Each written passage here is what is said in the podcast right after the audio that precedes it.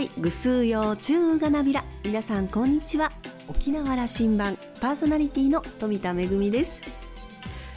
12月に入りまして今年2023年も残すところ1ヶ月を切りました。皆様いかがお過ごしでしょうか？私は首里城復興のナイトイベントの演出を仰せつかりまして、えー、そのイベントを控えておりますしまた12月24日クリスマスイブには国立劇場沖縄で琉球芸能ファンタジー青い海の人魚の公演を控えておりますのでお稽古に準備にと忙しい毎日を送っています。友人たちからですね忘年会のお誘いがあって中にはこうこの1年に1回の忘年会でしか会えない友人もいるので本当は参加したいんですけれどもなかなかねそういう時間が取れないのが本当に残念なんですが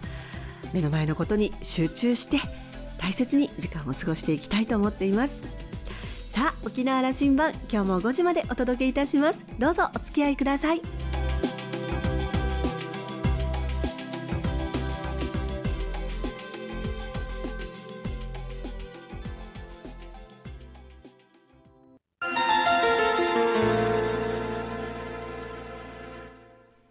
那覇空港の2本の滑走路が一望できるレキオスラウンジ。今週は沖縄県文化観光スポーツ部文化振興課企画班班長の上津博之さんをお迎えして、私富田恵がおしゃべりのお相手を務めました。上津さんは2000年に沖縄県庁職員として採用され、子ども生活福祉部や商工労働部の経験を経て、2021年に国民文化祭障害者芸術文化祭推進室そして2023年から文化振興課企画班に配属され現在は班長として沖縄の文化芸能に関する事業を担当する班を統括しています今回は上津さんと11月1日の琉球歴史文化の日の意義や国立劇場沖縄で行われた記念イベントの舞台裏などを楽しくおしゃべりしました。それではどうぞ。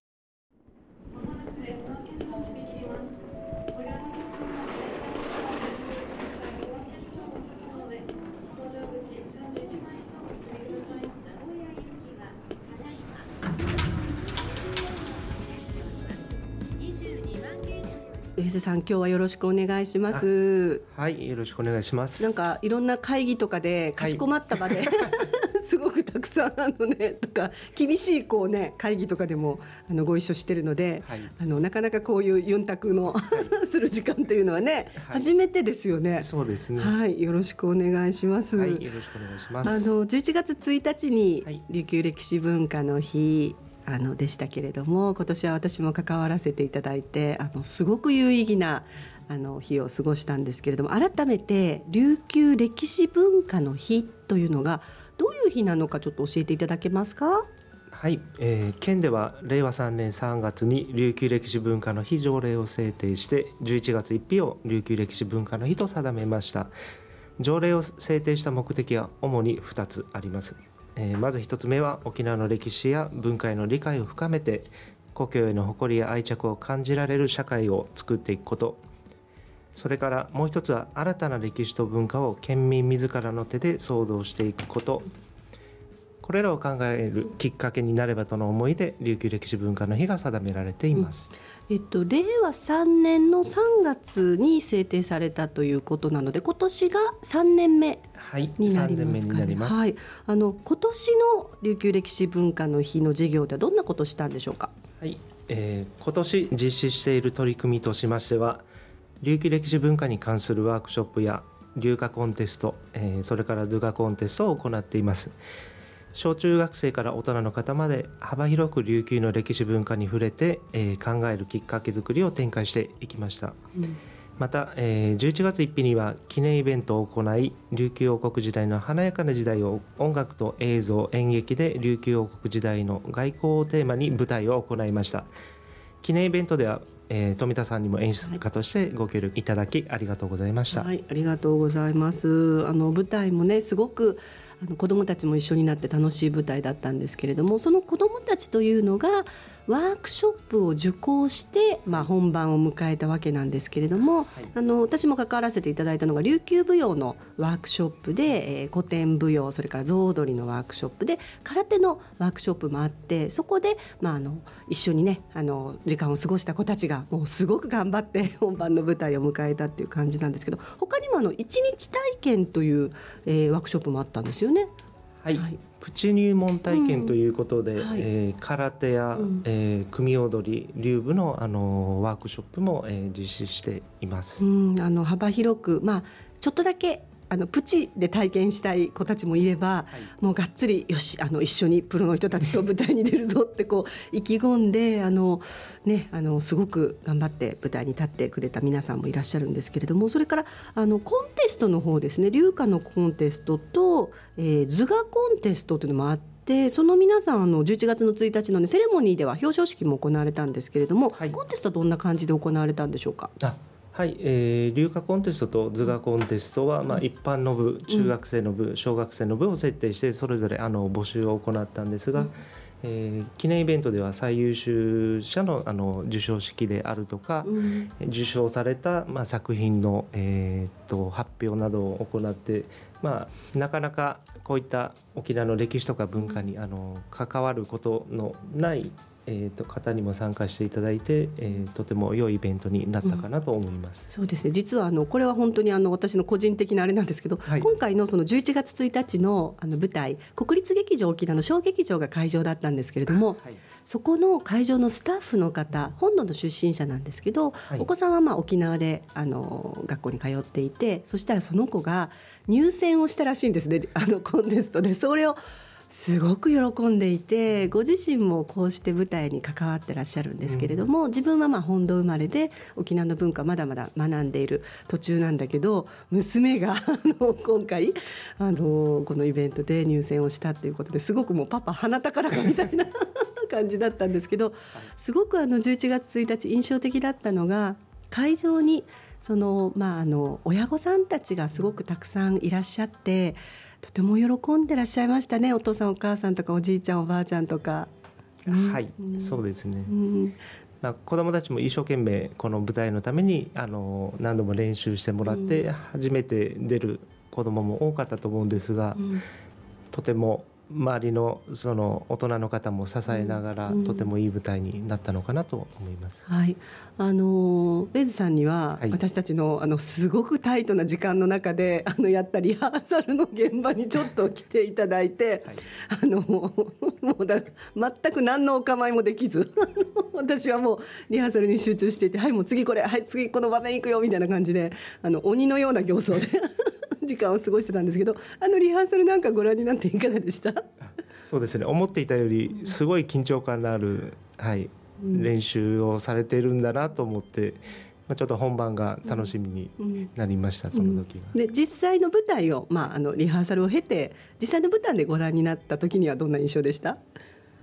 そうですね、まあ、練習の時はまだそこまで完成度ができていなかったので、うん、これから どう作っていくんだろうって少し不安もあったんですが、もう舞台見た時にあこういうふうに仕上がったんだと この短期間でここまで仕上げられるんだっていうのにちょっとあの驚いたのを覚えてます。あの子どもたちもすごく頑張ったんですけれども、はい、まあその先生方ですとかそれから親御さんにもご協力いただきましたしその子たちが頑張ってるのを見てプロのその、えー、踊り手の皆さんですとか地方の先生たちがものすごい刺激を受けてあの終 わったもう頑張らんといかんやつだみたいな感じであのまあそのリハーサルから、まあ、ワークショップリハーサルそしてまあ本番を迎えるまでの本当に短期間ではありましたけれどもその時間を一緒に過ごすことによってあの、まあ、エネルギーの交換というか琉球文化に対する思いをこう、まあ、お互いの気持ちをねあの共に時間を過ごすことであの感じることができたっていうのは私は実はそれが一番大きなあの収穫だったなっていうふうに思うんですけれどもやっぱりね、あの一人でこう伝承してきたわけじゃなくてあこんな感じできっと私たちの先人たちも今はねほらテープレコーダーもあるし あの動画をスマホで撮影することもできてそれで練習することができるんですけど何にもそんなものがなかった時代から人の手でこう体で心でこうこの琉球文化を受け継いできたっていうのは改めて私はなんかすごいことに私たちはその時間の中にいるんだなって時々あの忘れちゃいそうになるんですけど、あの時々あのなんていうんですかね責任感とかあのありがたさみたいな先人たちへの思いも新たにすることがあるんですけれども上津さんそのあたりはどんなふうに感じてらっしゃいますか？そうですね。まあだんだんエンタメとか増えてきて、うん、伝統的な文化をまあ継承していくっていうのは難しい世の中になっているのかなと思うんですが、うん、まあ、舞台の練習風景とか見ててあこういうふうに伝えていくんだとか、やっぱり何か映像とかではなくてもう生で教えてもらうっていう経験をすることっておそらく子どもたちにとってはとても大きな経験になったと思いますしその初めて経験する子どもたちを見て大人の人たちがとても刺激を受けたというのがあの感想としてはとても嬉しく感じました、うん、実はあの今回の、はい、えー、11月1日の琉球歴史文化の日の舞台には、まあ、昨年のレガシーということで昨年あの行われましたえー、美ら島沖縄文化祭の、えー、一場面ですとかそれからその時に制作された動画なんかがねレガシーということで舞台に使われていたんですけど実はあの上戸さんはその時のまあ、国民文化祭の時からあのご一緒させていただいてるんですけれども、はい、もうあれから1年経ったのかと思うとちょっとびっくりするんですけれども、ね、あのそれまでは福祉の分野でお仕事をされててこういきなり文化の分野でそれもこんなに大きな あの舞台に携わるっていうことは昨年のことちょっと思い返してみるといかがですか？まあ、あれも激務で あのすごくあの 激動のあの、ね、日々をご一緒させていただきましたけれども、はい、まあ、昨年担当した時もあっという間だったなというのが実感なんですが終わってみてももう半年経って、うん、えーと、さらにもう1年経って、はい、1年経って、うん、なかなかああいう大きな、えー、大会に携われることは、えーと少ないと思いますのでとても貴重な経験になったかなと思います。うん、で昨年度は、まあ、昨年度の開会式も富田さんに演出していただいて大変お世話になったんですがあの来場者の方のアンケートとかではもう本当にとても素晴らしい舞台だったというあの声をあのたくさんいただきました。ありがとうございます。ありがとうございます。はい。まあ文化祭自体もあのとてもいい、えーと、イベントだったと思うんですが僕はちょっと個人的に印象に残っているエピソード富田さんとのエピソードが一つ、ありまして。あなんか怖いな。よければご紹介させていただきたいんですが、はい、あの美ら島沖縄文化祭の大会テーマとして文化芸術の花祭渡りというあのテーマがあったんですが、はい。ええ、その趣旨をあの、まあ、事務局の案として考えていた時に、うんこの大会テーマに沖縄の文化芸術が花開いて多くの人に知れ渡ってその美しさに感動してほしいというあの願いが込められていますという説明をした時にですね、富田さんから感動してほしいという表現押し付けになってないか、えー、どう感じるか見た人がそれぞれに自由に感じてもらいたいとあのおっしゃったのが個人的には本当にあの印象に残っていてとてもハッとしたことを覚えています。で最終的に美しさに感動してほしいという表現はあの美しさに触れてほしいという表現になったんですが、うん、あのまあ、ちょっとしたことかもしれないんですがこういった観点は文化技術の振興と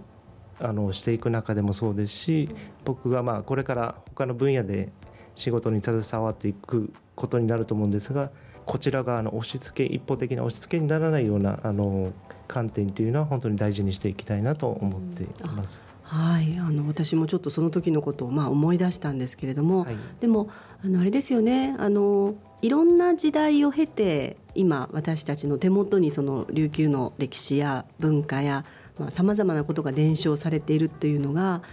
あのやっぱり先人たちがねあのいろんな時代があっても決してこう手放さなかった。自分たちでそれを自分たちの思いで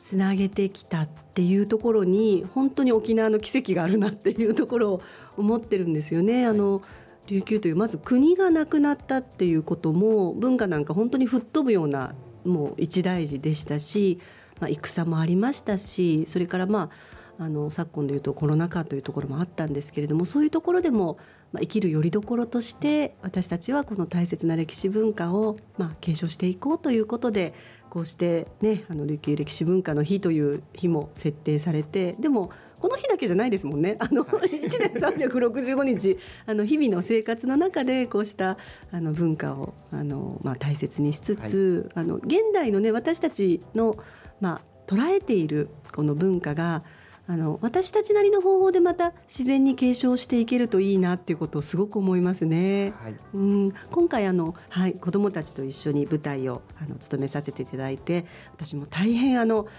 えー、刺激になりましたしいつもねやっぱり大人の あのプロの皆さんとばっかり時間を過ごすことがあるのでこうして子どもたちと一緒にやることで新鮮な気持ちでそしてこの大切な文化っていうのを私たちもまた次の世代につないでいくんだというそこのあの位置にいるんだっていうことをあの実感いたしました。えっと、それではそろそろあの本当にままだユンタクしていたいんですけれども、はい、あのそろそろお時間になるんですけども最後にあの、はい、上津さんの方からえーまあ、県民の皆さんと一緒にこれからもこうした歴史文化をあの紡いでいく、まあ、行政にいる立場としてでもいいですし上田さん個人でもいいんですけれども、はい、あのこれからどういった思いで携わっていきたいと考えていらっしゃいますか？はい、えーまあ、最初に琉球歴史文化の日の条例の目的をお話ししたんですがやっぱり過去の沖縄の歴史や文化の理解を深めるっていうことはやっぱりとても大切にしていきたいですし、まあ、過去も大事にして現在も大事にしてそしてあの未来新たな歴史と文化を、まあ、自分たちで新たに創造していこうというところ、まあ、こういった取り組みを、まあ、県としては、はいえー、支援していきたいなと考えています。はい、じゃあ一緒に楽しく厳しく、はい、進んでまいりましょう。ありがとうございました。はい、ありがとうございます。デービタン。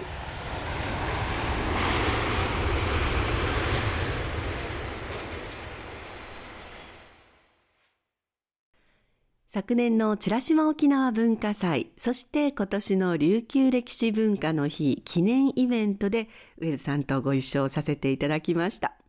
のこれ以外にも私あの県のさまざまな審議会ですとか委員会などで、まあ、委員を務めておりますので、え会議でご一緒することもあるんですが先日ですね、ちょっとまああの、文化に対する思いが あ、りすぎて、ちょっと厳しい発言をした委員会なんかもあったんですけれども、上田さんはですね、あの、逃げずにきちんとこう真正面から答えてくださったという、あの、印象があります。私たちが携わっているこの琉球の歴史文化、なんか身近にありすぎてね、当たり前のように思ってるんですけれども、時々あの深夜のお稽古場で汗を流す演者を見ているとなんだか拝みたくなるような気持ちになることがあります。えー、苦しい時代も乗り越えて受け継がれてきたこの歴史文化、えー、その歌や踊りが誕生した時の思いもありますよね。一曲一曲にどんな思いが込められていて、そしてどんな時代を乗り越えて今私たちの手元にあるのか、えー、様式、型だけではなくて、こうした思いの部分も一緒に紡いでいきたいなと思っています。今週のレキオスラウンジは沖縄県文化観光スポーツ部文化振興課企画班班長の上津博之さんと私富田恵のおしゃべりをお届けいたしました。来週のレキオスラウンジには龍谷大学教授の松島康勝さんをお迎えする予定です。お楽しみに。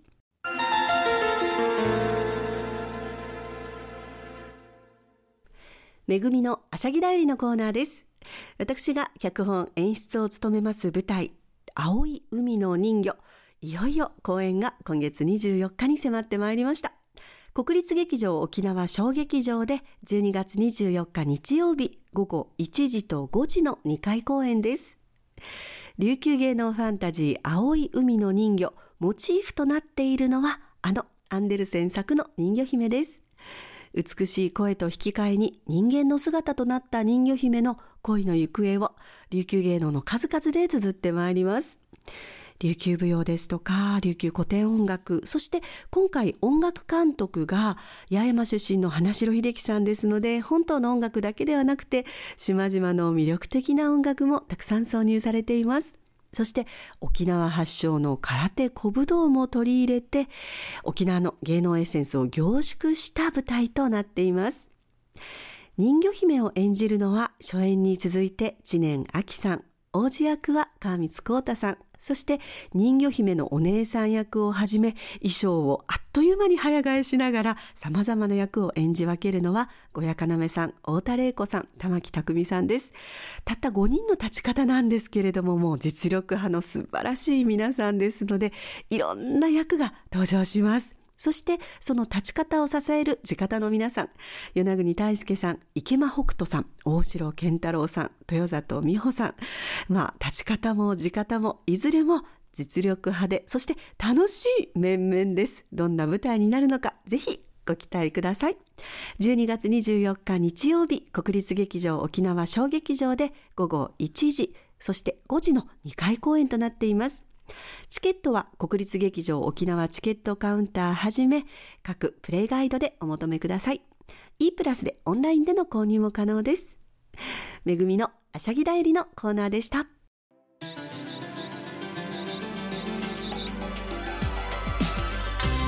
沖縄羅針盤の過去の放送音源はポッドキャストでも配信中です。さらに Spotify、Amazon Music Google ポッドキャストにも連動していますのでお好きなサブスクリプションサービスでお楽しみいただけます。各サイトで沖縄羅針盤と検索してください。沖縄羅針盤今週も最後までお付き合いいただきまして一平二平で見るそろそろお別れのお時間です。パーソナリティは富田恵でした。それではまた来週。